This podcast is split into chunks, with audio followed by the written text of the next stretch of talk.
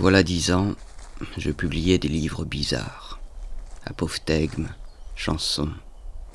Je voulais me faire froid, décevoir, laver mon cœur.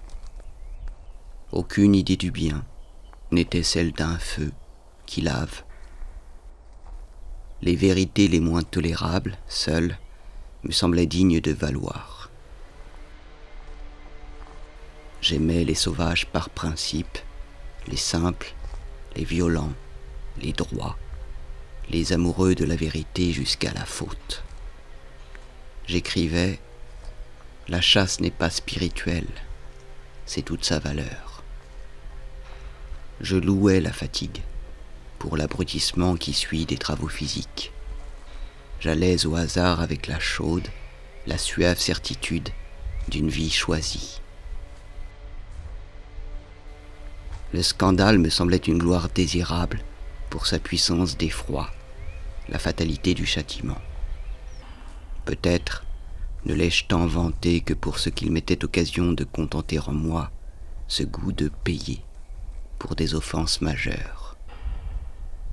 Je me souviens avoir aimé la faute à proportion de la promesse d'une réprobation à venir.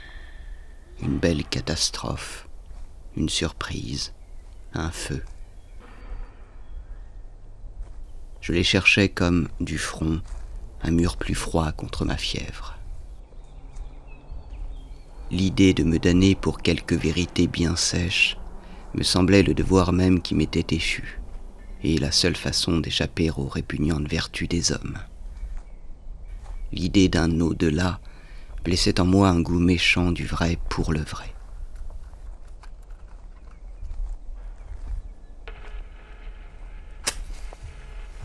J'ai aimé les pires, béni des vices, loué le blasphème. Et cette règle, faire le bien en se cachant, mais le mal de façon bien publique. J'écrivais L'homme jeune est un animal poétique. C'est le dévouement qui l'empoisonne. Tôt, j'avais fui et, pour venger des offenses, chéri des torts. J'ai juré, battu, ignoré, ruiné mes meilleures chances. Dix fois, devant un succès possible, j'ai tourné bride. C'eût été déchoir que de n'aller pas, bien crâne, à l'opprobre.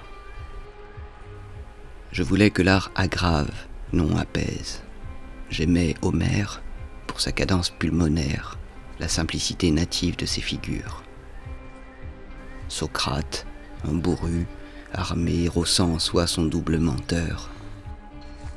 Alighière, pour l'exceptionnelle qualité de son oreille, l'inouïe performance de la régularité prosodique de sa comédie. Balthazar Gracian, le plus élégant alcool qu'ait jamais distillé l'école jésuite. Hopkins, pour ses mots bizarrement agglutinés, sa sobre probité, son feu. André Breton, pour le port de tête, le fin sourire de Georges Bataille. James Joyce, pour la légèreté supérieure avec laquelle il déclenche sa mozartienne musique surmoderne. Plus tard, j'ai lu la simplicité des simples antidotes à la folie, où, je le voyais, me menait droit mes nerfs. Je devins gai, brutal, m'épuisais en des guerres pendables. J'ai eu mes amis parmi les comploteurs, les bagarreurs, les ravachols. Je remercie le sort du bien qu'ils m'ont fait à leur insu. Ces années de pauvre esprit, peut-être, m'ont sauvé. La moitié de ce que je sais du monde, ils me l'ont apprise. L'autre moitié, ils ne la pouvaient, la voulaient connaître. Elle les eut démentis. Je les aimais pour la naïveté de leur idée de la justice. Leur passion raide me plaisait, à proportion de ce qu'elle demandait que l'on comptât sa vie, pour rien. Elle m'aida à me laver de moi-même, tout barbouillé d'enfance, comme peuvent le faire, j'imagine, le métier des armes ou la règle d'une communauté de prière.